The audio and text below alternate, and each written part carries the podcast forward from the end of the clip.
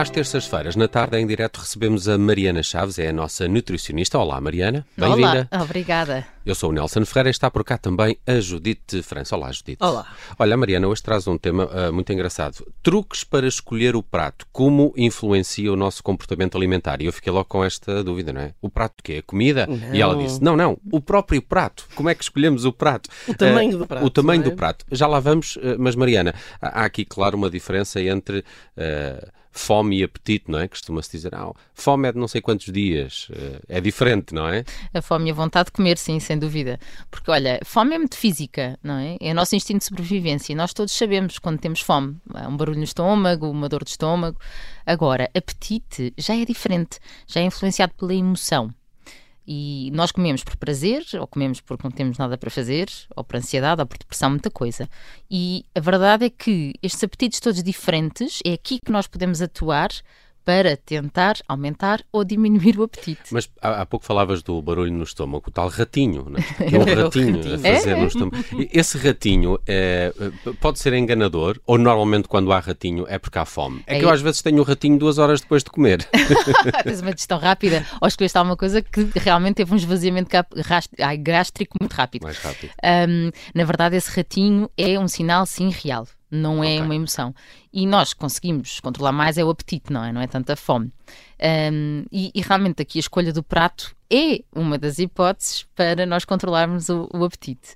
Ah, em 2012, ah, houve um estudo que sugeriu que há uma ilusão, que é chamada ilusão de Delboeuf, ah, que eu já Del Buff deve ser o senhor que inventou o isto. psicólogo Exato, que inventou isto, exatamente. exatamente, uma ilusão, ou seja, a nossa percepção dos tamanhos ah, que ah, nos- o nosso cérebro engana-nos um bocadinho. Já, e já vos vou explicar como é que é esta percepção. Eu trouxe-vos aqui as imagens, Ok. mas para quem nos ouve, vou tentar ah, explicar o melhor possível. Mas então, em 2012, o estudo sugeriu que essa dita ilusão era um fator para nós aumentarmos a porção dos alimentos ou diminuirmos. Ou seja, como é que esse estudo aconteceu? Distribuíram três eh, taças diferentes, três tigelas com diâmetros diferentes. E eu gosto de pensar nisto um bocadinho como ah, o urso filho, a ursa mãe e o urso pai. o pequeno, médio e grande. E aqui temos o quê? O, aqueles que tiveram uma taça maior serviram-se de mais 10% de sopa. Aqueles que tiveram a taça do urso filho serviram-se de 8,2% menos sopa. Em comparação com quem? Com a taça média, não é?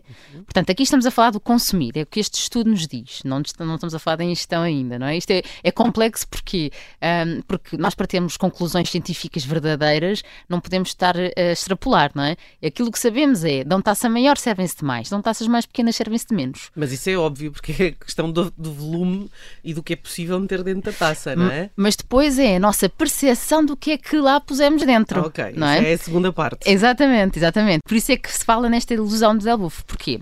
Então, esta ilusão tem como princípio esta imagem que eu vos trouxe, que, são, que vou explicar, que são dois discos, ou seja, dois círculos que estão pintados do mesmo tamanho, um ao lado do outro.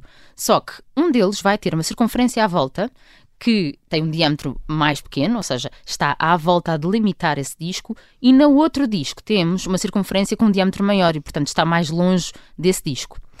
E o que é que acontece? A maioria das pessoas vê o disco que está cercado pelo disco mais pequeno como sendo o maior. Claro. A nossa percepção do tamanho relativo.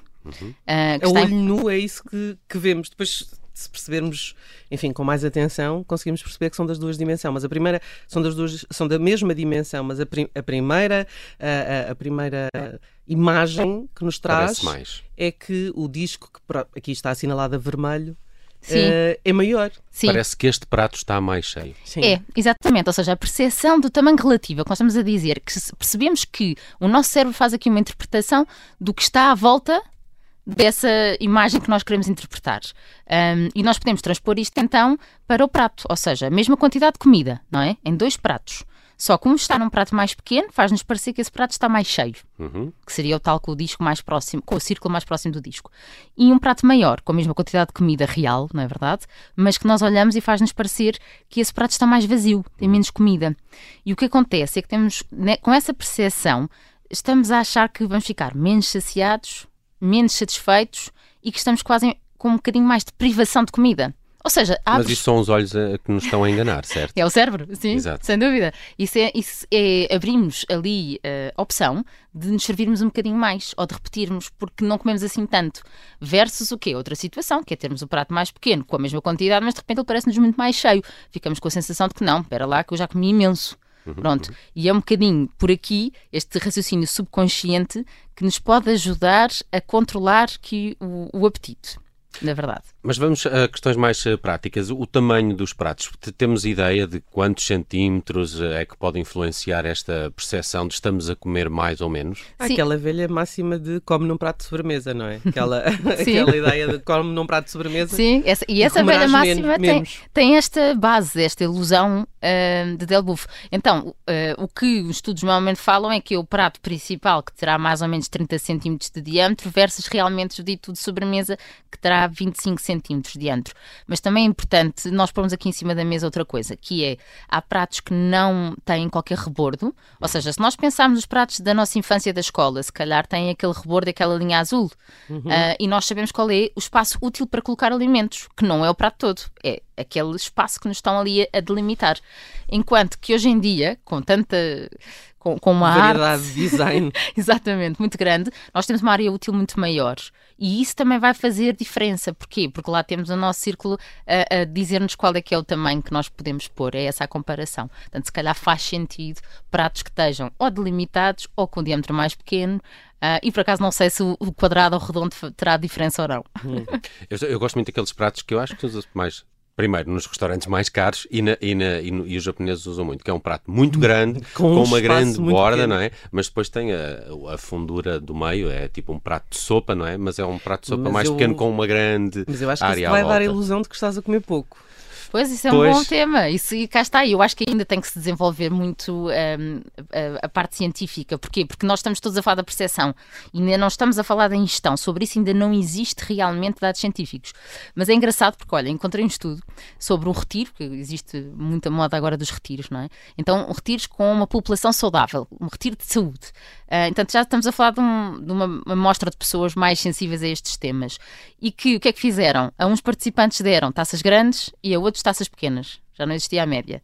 Então o que aconteceu? Nas taças maiores, eles realmente serviram-se de mais de 16% do que nas taças pequenas. Mas o curioso aqui é que esses que se serviram de mais com a taça maior acharam que tinham comido menos 15% do que aqueles que tinham as taças pequenas. A tal ilusão. Exato. A tal ilusão. Ahm, e é muito engraçado isto, porque olhem, depois agarraram nesta ilusão e foram testar em animais. Verificou-se que os chimpanzés têm a mesma percepção que nós temos do alimento no prato. Portanto, prato maior acham que estão a comer menos, prato mais pequeno estão a comer mais, então escolhem os pratos mais pequenos. E depois foram comparar com outros animais, inclusive macacos. Eu até escrevi o macacos rezos e aí não identificaram a ilusão. É engraçado como isto tem mesmo a ver com o nosso cérebro. Uhum. E a forma como funciona. Também, também eh, sucumbem à ilusão de Delbouffe. Olha, e para quem tem excesso de peso, a percepção é igual? Olha, a percepção não é igual e, e isto tem um impacto muito importante para a nossa estratégia ah, de reeducação alimentar, quando estamos a falar numa necessidade de perda de peso, não é? Uma pessoa com excesso de peso que quer perder peso. Foi publicado numa revista científica chamada Obesity Science, ahm, em 2017, um estudo que mostrou que ah, o tamanho do prato, portanto, esta questão da estimativa, não é? da nossa percepção da saciedade, foi tudo com imagens, não foi real, portanto, não foi ingestão, está bem? É sempre a percepção. Ah, nos dois grupos diferentes, ou seja, pessoas com peso considerado saudável, de acordo com o IMC, Índice de Massa Corporal, e pessoas consideradas com excesso de peso. E a verdade é que esta questão de passar para um prato mais pequeno, em imagem, portanto, com a mesma quantidade de comida, com a ilusão de que estamos a comer mais, apenas funcionou com as pessoas com o peso saudável. As pessoas com excesso de peso não funcionou. Portanto, é uma dica para não se utilizar essa estratégia logo de início e apenas utilizar quando já se estiver eh, em valores de IMC se calhar saudáveis, mas ainda se quer perder um bocadinho mais de peso. Uhum. Ok. E, e havia aqui uma outra, uma última questão que é o prato mais pequeno muda a nossa percepção da ilusão, é isso? Ou seja, se, se te põem ou não. hum, Mas é se tu escolhes ou se outra pessoa escolhe, não é? Essa, essa é que eu fiquei mais, mais eh, estranho com essa conclusão. É, é verdade, porque assim, nós ao sabermos isto, podemos nós próprios escolher o prato de sobremesa. Mas o que os estudos nos dizem é que não vamos ter um impacto tão bom com essa ilusão do que se formos uh, vítimas disso. Ou seja, uhum. se alguém fizer por nós, se alguém nos servir num prazo mais pequeno, claro. sem nós sabermos, vamos cair como um patinho. um patinho. É claro, não é? Porque nós sabemos a partir de temos a escolher o, mais, o, prato mais pequeno para comermos menos. É? é? verdade, é verdade. Muito giro. A ilusão de Delbuff, o tamanho do prato, influencia, claro, aquilo que comemos e esta diferença entre fome e apetite foi o tema desta semana no Aprender a Comer, sempre com a Mariana Chaves e depois também às quartas, não se esqueçam, ela tem a sua newsletter de nome Posso eh, Comer, que está sempre disponível no site do Observador. Mariana, de hoje a uma semana voltamos a falar de conselhos nutricionais. Até lá. Até lá, obrigada. Até lá.